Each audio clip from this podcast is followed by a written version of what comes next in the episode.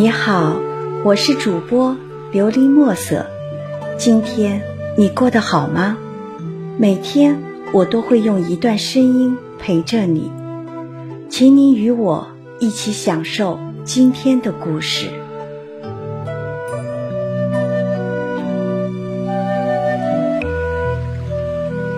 春末的鲁冰花，作者秦鹤臣。其实。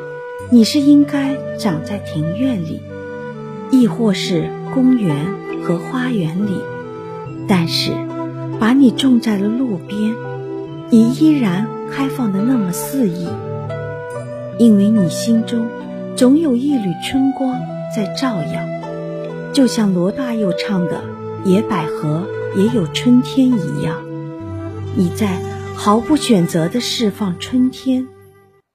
看到你的灿烂，就是这个路边的风景，这风景就是你的春天，这春天就是你的奉献。虽然每次从你身边走过，都没刻意欣赏过你的笑脸，但我知道你一直都在默默地迎接着我，无论阴晴，无论风雨，就守在这个春天。每每想起珍妮唱的《鲁冰花》，我总以为那是很遥远、很陌生的一种美丽。现在才知道，其实它一直就在我的身边，就在我的眼前。而原先却一直苦苦的寻找，因为我总觉得你其实也是一个诗篇，那美丽的文字也一如。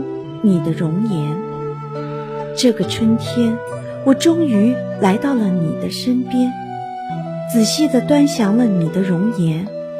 你仿佛从梦幻中走来，如歌中唱的像妈妈的话一样亲切，飘进我的眼中，潜进我的心里，结出了春天童话的花籽，让我向往，让我凝视。让我呢喃，只是这已经是春末了，我不知你的花期的长短，想象不出你憔悴的身影，可像妈妈哽咽的声，哽咽的吟唱。只是这已经是春末了，我不知道你的花期长短，想象不出你憔悴的身影，可像妈妈。